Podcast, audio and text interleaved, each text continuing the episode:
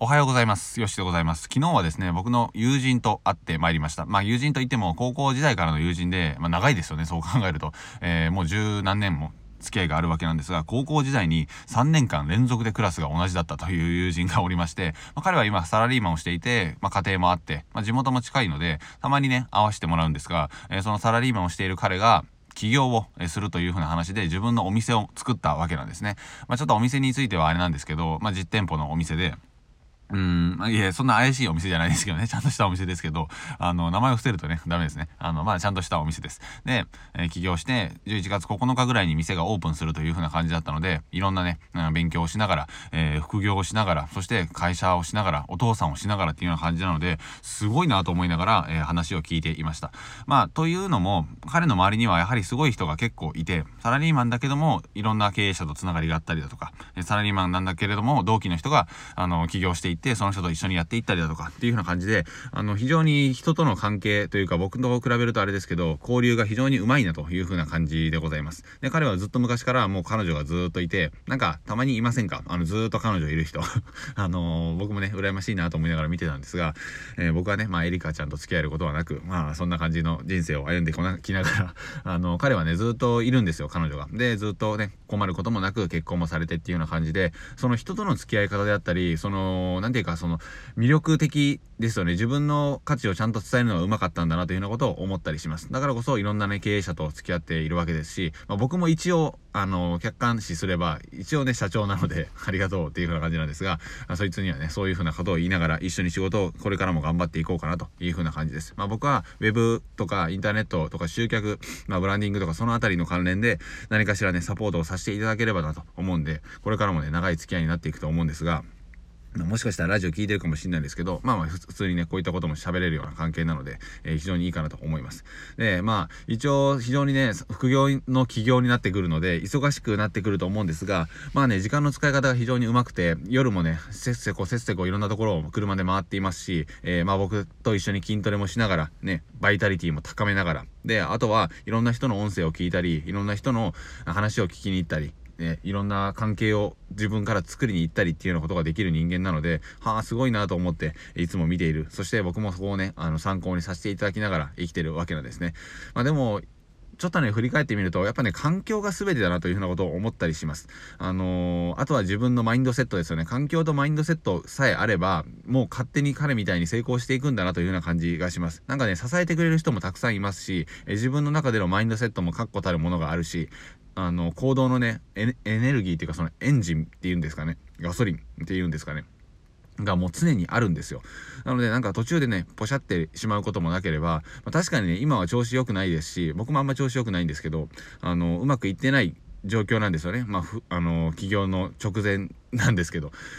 でも、なんかね、いろんな勉強をしながらいろんなことを考えながら進んでいくんですよ。で、そういう姿を見てると、あ、こういう人が、え、結果を出していくんだろうなと思いながら、まあもちろん失敗はするとは思うんですけど、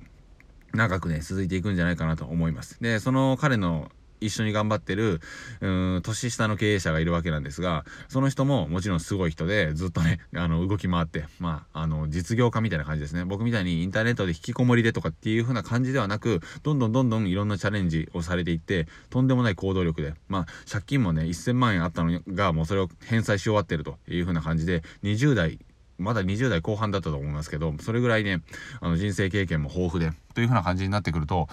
なんか楽しそうだなというふうな感じをするわけですので、まあ僕も手伝うので、一緒にね、そこに参加できればと思うんですが、やっぱり環境とかマインドセットっていうのが、もう本当にね、もう本当にここだけだなというふうな感じでございます。で僕のサラリーマン時代を振り返ってみると、やはり環境がね、もうダメダメでした。まあ、愚痴を言ってる仲間しかいなかったですし、まあそれはなぜかというと、当の本人である僕が 愚痴しか言ってなかったからですよね。やっぱ引き寄せの法則じゃないですけど、自分が言ったことが、えー、それをね、現状を引き寄せてくると思いますし、一生愚痴を言っていれば、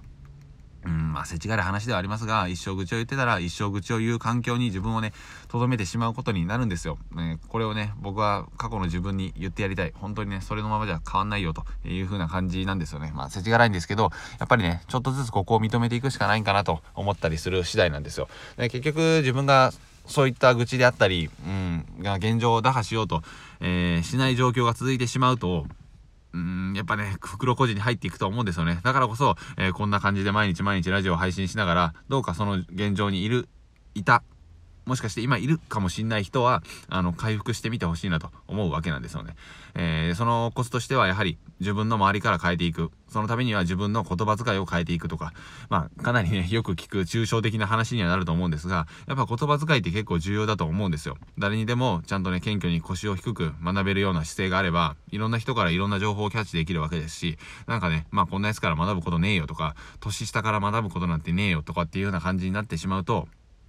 うん、昔の僕みたいにね、学びのスピードが一気に鈍化しますので、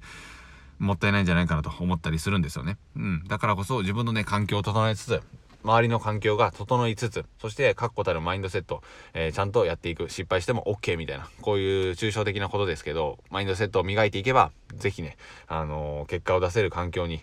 いけるんじゃないかなと思うので、やってみてほしいなと思います。はい。というような感じで僕の友達が起業した話、まだ9、えー、9日ですね。9日なので、まだお店はオープンしてないんですが、もうお店は完成して、えー、広告も打ってという風な感じだったので、どうなるか楽しみなんですが、まあ、失敗はすると思います。あの、こんなこと言うとあれですけど、失敗しながら進んでいくのが絶対いいと思いますし、うん。あの、こけながらね、自転車も乗れるようになったと思うので、こけずに乗れた場合はね、あの、危ないですよね、逆に。まあ、そんなことはないんですけど。というような感じで失敗しながら彼を、えー、見守りながら僕もサポートできるところはサポートさせていただければなと思って、えー、この音声を取らせていただきました。では一緒に、えー、自分のね、言葉遣いと環境を変えながらマインドセットを磨いていきましょう。では、ありがとうございました。さよなら。